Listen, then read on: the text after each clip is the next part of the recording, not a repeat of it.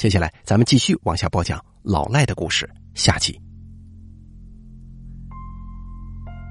大哥，你这是为什么？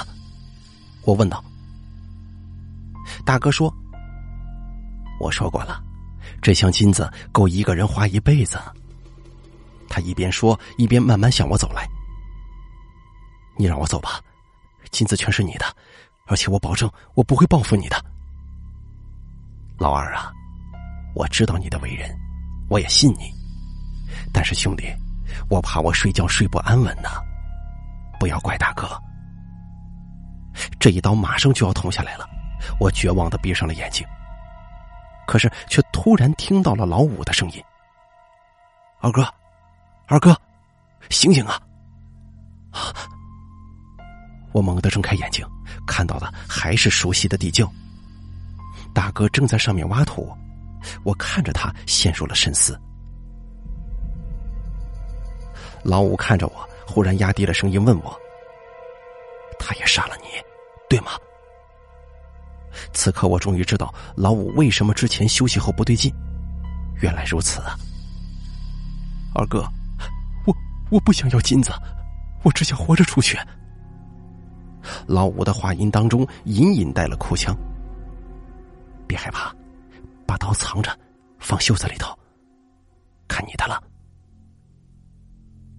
我抚摸着老五手臂上的伤口，示意他放下心来。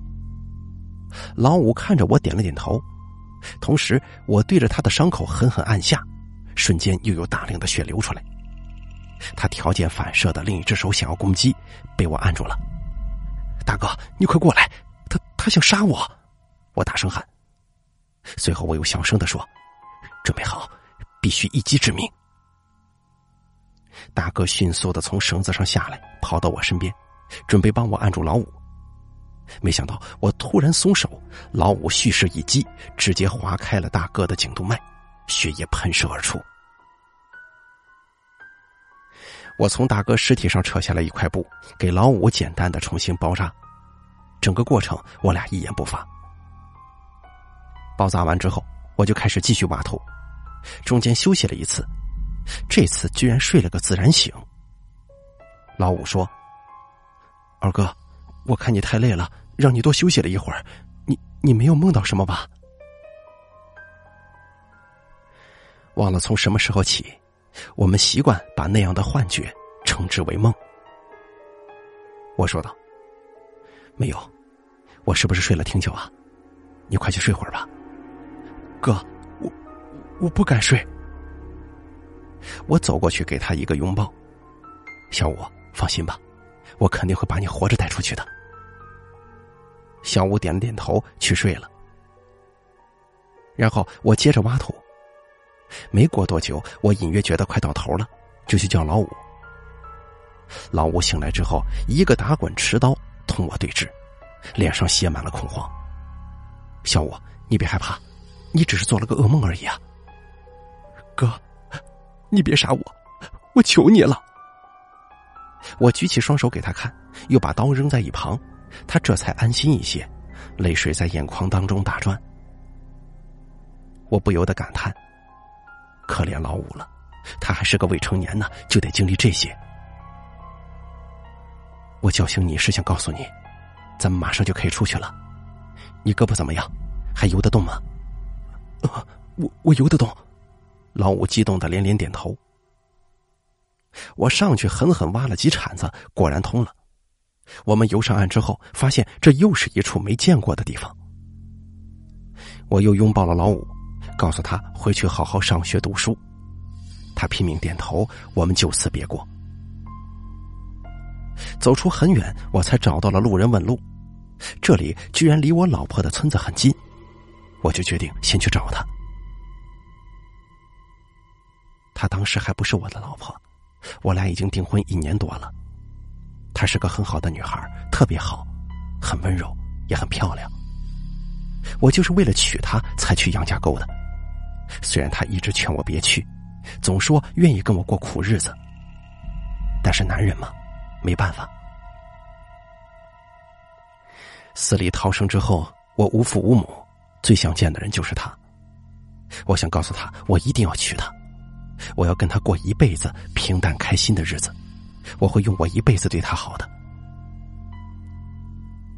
我找到了他的村子，迫不及待跑到他家。他家门没关，我平复了一下情绪，悄悄的走进去，想给他一个惊喜。虽然我现在这副模样，可能是惊吓吧。我走进屋，在椅子上的就是他，一头乌黑的秀发如同瀑布一般散落在光滑的肩膀上，赤裸的胴体已经香汗淋漓，散发着致命的诱惑。老五同样赤裸着身体，正扶着他纤细的腰肢冲刺，他不断的发出娇喘，口中说着淫荡的话，是我从未见过的样子。我就站在前面，脑袋里一片空白，这是我无论如何也想象不到的画面。老五也看到了我，但是并没有停止，反而更有激情，加快了频率。二哥，一起吗？妈的！我终于失去了理智，不知从哪里抄起一把刀，风一般刺向老五，却被老五轻巧躲开，刀扎进了身后的墙里。来不及思考哪里来的刀，也来不及思考刀为什么会插进墙里。我已经被怒火填满，起刀挥拳便打。老五吃了我一拳，竟不再躲闪，而是紧紧搂住我的腰，用力把我推开。我退了两步，重心不稳，摔在了地上。哥，哥，你醒醒啊！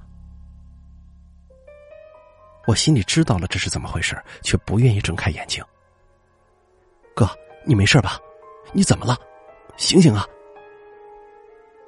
我缓缓的睁开眼睛，还是熟悉的地窖。你终于醒了，还好，还好啊！老五很高兴我已经醒了过来，可是此刻的我却只想给他一刀。好在我压制住了这个极其强烈的冲动。所以后来我叫醒他的时候，也特别能够理解他愤怒的目光。我每次都安慰他：“结束了，别害怕，我们就要出去了。”直到有一天，我们俩身上的绳子末端被挖了出来，这本应该是牢牢的绑在岸上的呀。绝望，只有绝望。那天他拿着刀对着自己，问我割哪里会死得更痛快一些。我说：“好死不如赖活着，你家里人还等着你呢。”哥，咱们还能出去吗？小五，你相信我，咱们肯定能出去的。之后的日子，我们只好不断的向上掷铲子，把土砸下来。过了很久很久，我们没有吃的了，只好挨个在尸体上搜，皮鞋、皮带。直到吃光了每个尸体的衣服，吃了几次土，终于有一天，老五对着尸体咽了一下口水。一开始我们烤熟了吃，那口感跟猪肉差不多。后来没火了，只能生吃，习惯了以后口感也差不多。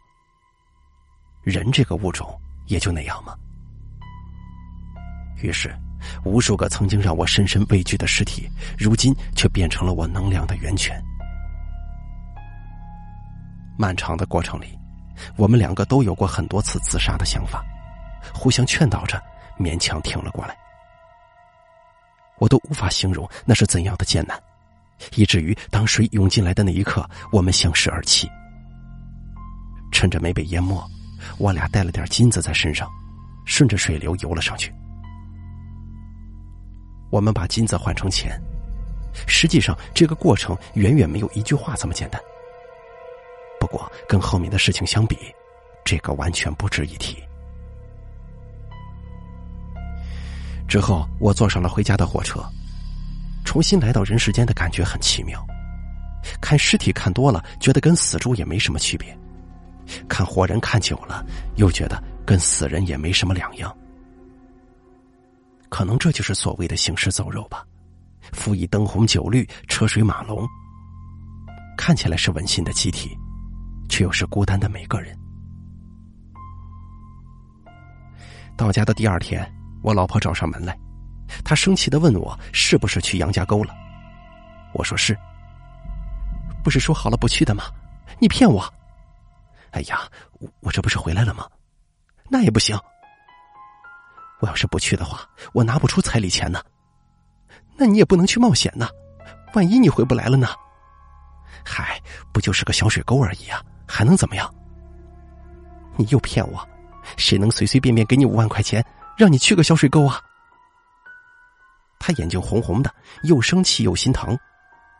哼。他们把钱给你了，你还笑呢？咱们可说好了，五万块钱彩礼给你了，你可不能反悔喽。谁要你的破钱呢？你爱娶谁娶谁去，我才不嫁。那可不行，我就中意你。你还就中意我？回来之后也不告诉我，还是别人跟我说的。我总不能告诉他，我到现在还心里有阴影吧？但是又不知道该如何解释。我看你就是没想着娶我，不，我想啊，我做梦都想。要不是惦记着出来娶你，我早就死在里面了。他看我急了，扑哧一笑：“瞧你那个傻样子，还说不危险，过来让我看看受伤没有啊？”我身上倒是没有刀伤，只有一些淤青，有的是摔伤，有的是老五打的，有的是自己打的。他轻抚着淤青的地方，眼泪又在打转了，哽咽着问我：“痛不痛啊？”“啊，一点也不疼。”他轻轻戳了一下，我没防备的叫了一声：“还不疼呢，我还想给你揉揉呢。”“哎呀，疼死我了！”他找出跌打酒，给我轻揉着受伤的身体。我趴着给他讲杨家沟里的故事。不知不觉过了很久，天都黑了。行了，我回去了，明天再来看你吧。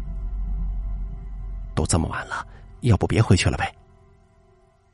他给了我胸口一拳。你想什么呢？我能想啥呀？我可是正经人。你趴着吧，别送了，我自己回去。那可不行，大晚上的，我我不放心。你给我趴好了。他用毋庸置疑的语气命令我。我作为一个大男人，当然是乖乖的服从了。那你明天早点过来，我看心情吧。走了，我只好眼巴巴的看着他出门，再从炕上爬起来。我的背上还残留着他手掌的温度，幸亏没死，活着真好。第二天一早，我听到敲门声，兴高采烈的去开门。结果却看到了我最不想看到的人——组织的联络人。而这个组织，就是叫我去杨家沟的组织。我不知道这个组织叫什么，只知道他无所不能、无所不知。负责联络我们的，就是面前这个冷艳的女人。咱们聊聊吧，活着出来不容易啊。他径直走进屋。我把门关紧，跟了过来，站在他面前。底下都是尸体，没有你们说的东西，只有一箱金子，我我又搬不出来，只带出来这一小块。我把金子递给他，他把玩了一会儿，放在了一旁。我希望这是你最后一句谎话，你带出来多少金子，这个不要紧，拿得出来是你的本事，我不会要你一点点的，这是下去之前就说好的。你的心情我理解，但是如果你在骗我，你也得理解理解我了。我赶忙点头，然后大概给他讲了一遍下面发生的事儿。嗯，他听完之后点了点头。下次去啊，一定要记得戴防毒面具呢。什么？下次？我是不去了，你们找别人吧。他刚要说什么。看到有人过来了，起身便走。这是谁呀？长这么好看。先别管这个，我得离开这儿了。你去哪儿啊？不知道，哪里都行。我手中还有一点钱，够咱们俩生活一阵子的。跟我走吧，要不咱们都不安全。又是杨家沟的事儿吧？对呀。我们俩坐着沉默了大约有半个小时，我在想之后的行程安排，不知道他在想什么。你以后会对我好吗？他问我。我会一辈子对你好的。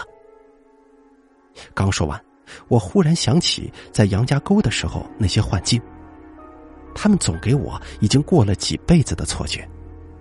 于是又改口说：“我会永远对你好的。”他给家里打了电话，奋不顾身的跟我离开了他从未离开过的村庄，即便明知父母会生气、会伤心，即便前路未卜、生死难料，我们不敢坐火车、住旅店，不敢在任何人多的地方露面。几经辗转，我们来到了城里，选了一个特别偏僻的地方，在潮湿的地下室里，开启了一段美妙的蜜月时光。那是足够让我忘却一切烦恼的时光，被爱充满，被激情包裹，被温柔融化。直到我们花光了几乎身上所有的钱，而且她怀孕了。房东帮我联系了一个工地，他非要跟我一起去，怎么阻拦也不行。我拗不过他，只好同意。我干体力活，他去做饭，有他在身边，居然一点也不觉得辛苦。干了一个月，到了发工资的日子，我去领工资，老板却说手头没有，过两个月一块发。我耐着性子好说歹说，老板还是一毛不拔。就在我失去耐心准备动手的时候，他走进来拉住我说：“算了，过阵子再说吧。”老板眼前一亮，问道：“这是你媳妇儿啊？”我没有回答。这样吧，我先给你预支三个月的工资，你们俩好好置办置办。他赶紧陪着笑脸说：“谢谢老板呢。”呃，那弟妹啊，你是不是得单独请我吃顿饭呢？啊！我去你妈的！我一拳抡了过去，打在他的鼻梁上，吃你妈的屎去吧！力道有些重了，他流了很多血，直接晕了过去。你回去等我。说着，把他推出了门。此时，外面的人听到声音，也都往屋里挤，把他隔在外面。考虑到孩子，他纠结一番之后，还是选择回家等我。我回去的时候，身上已经没有好地方了，鼻青脸肿，遍体鳞伤。不过好在我是经过训练的，没受致命伤，那就没事可是比致命伤更致命的。是身无分文。我拖着破烂的身体走到家门口，却迟迟不敢进去。里面是我最爱的女人，她怀着我的孩子，在等着我回去给他们一个未来。可未来在哪儿？我不知道。我靠在门上痛哭流涕，这一刻，我好想念在杨家沟时一觉醒来的感觉。我推开门。里面还是那个走不出去的杨家沟，一切回到起点，一切都还充满希望。我推开门，他正满脸焦虑，看到我这副样子，心疼的眼泪啪嗒啪嗒往下掉。对不起，我没拿到钱。他哭着摇头说：“你怎么这么傻呀？我这条腿动不了了，我我好像没法出去赚钱了。”我终于忍不住哭了出来。对不起，我不该动手的，兴许钱还能要回来。对不起。他把我扶到床上，哭着哭着却笑了。看你那傻样子，钱没了不要紧，起码我知道我没有跟错男人呢。不就是钱吗？我出去赚，你养伤，我养你。他坐在我旁边，我仰视他的脸。他眼角还带着未干的泪，笑容却充满阳光，如此美丽。如果世界上有仙女，应该就是这副模样吧。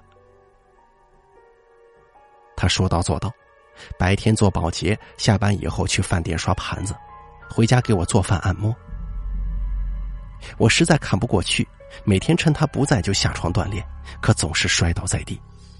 直到他下班把我扶起来，我像是个废人一样。等着一个孕妇养活。过了三个月，我的身体终于有所好转，我立刻出门找工作。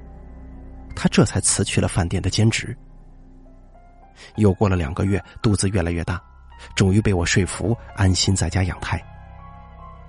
为了他，我拼命的努力工作，终于得到老板赏识。又过去三个月，我被再三提拔，薪水翻了三倍，生活终于有了起色。他顺利到了产期，不能去医院登记。我提前安排好了私人诊所的护士到家里接生。我到现在还清楚的记得，那天我跟老板请了假，本想买束玫瑰花，结果太兴奋忘了，就在路边摘了几朵小菊花送给他。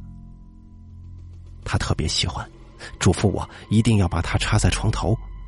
他想要宝宝一出生就看到漂亮的小菊花。分娩的时候，我想陪他。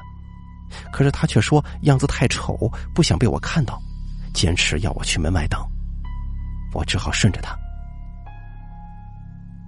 那几个小时无比漫长，我来来回回的走，听着邻居大妈们诉说生孩子的经验和产后的护理，以及小孩子怎么教育之类的。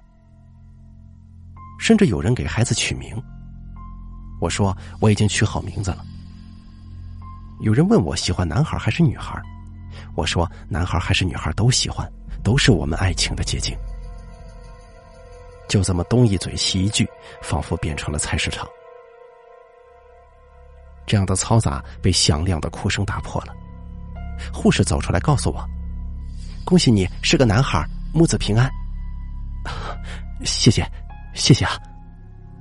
我顾不上周围祝福的声音，冲进屋里。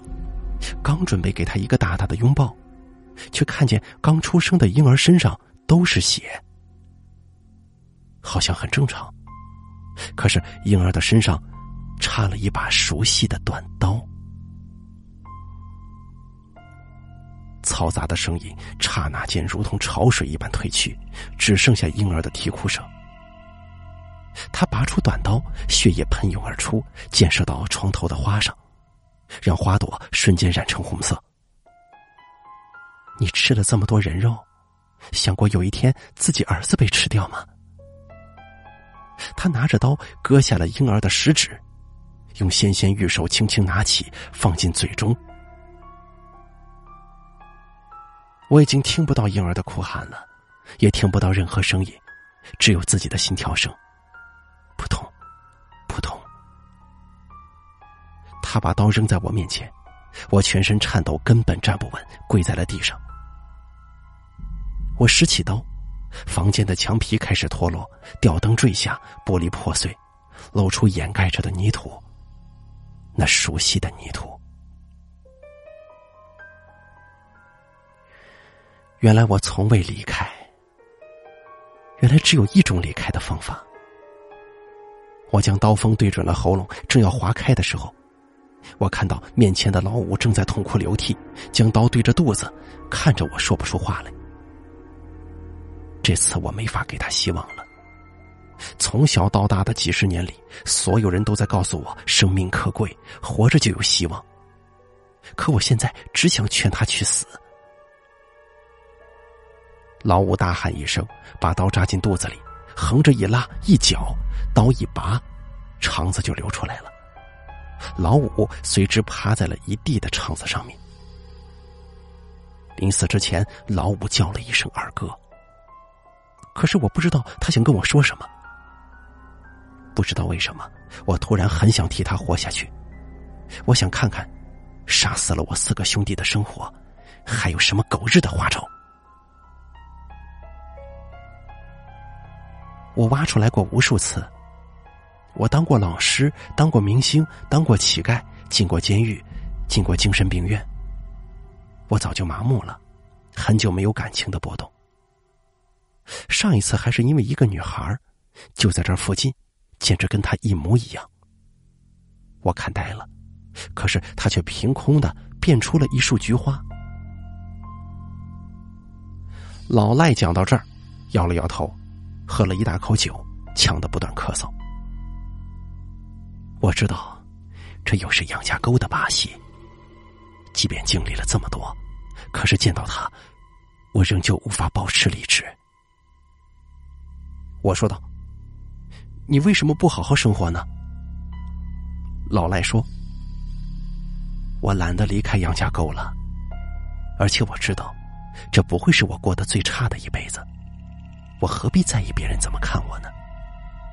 饿了吃，渴了喝，困了就睡，想笑就笑，想哭就哭。”时间久了，我反而觉得，人本来就应该这样活着吗？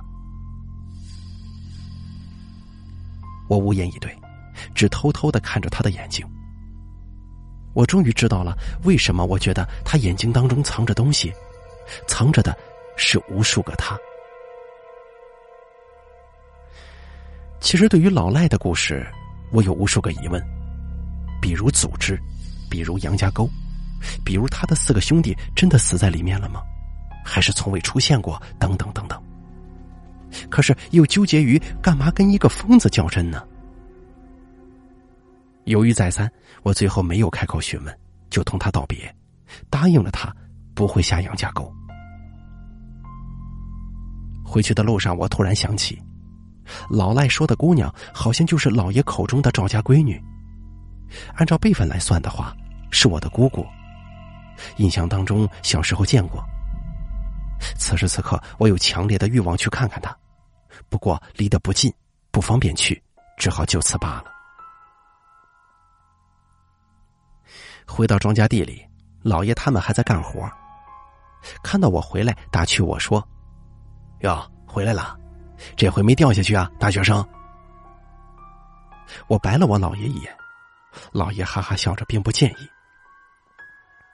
你看着老赖没有啊？你可离他远点啊！他这段时间神神叨叨的，总是拽着人唠嗑，跟疯子唠嗑，还不得把自己也给唠疯了呀？哦，我没看着他。之后的一段时间，老赖的故事一直萦绕在我脑子里挥之不去。老赖真的是个疯子吗？如果是，那世上还有几人是，几人不是呢？如果这是他的某一辈子，那究竟他是我人生的过客，还是我是他这辈子的配角呢？如果小时候的我确实掉进了杨家沟所谓的门里，那么现在的我活在哪一辈子呢？好了，老赖的故事演播完毕，感谢您的收听。本故事作者骑驴跨世纪，由大凯。为您播讲。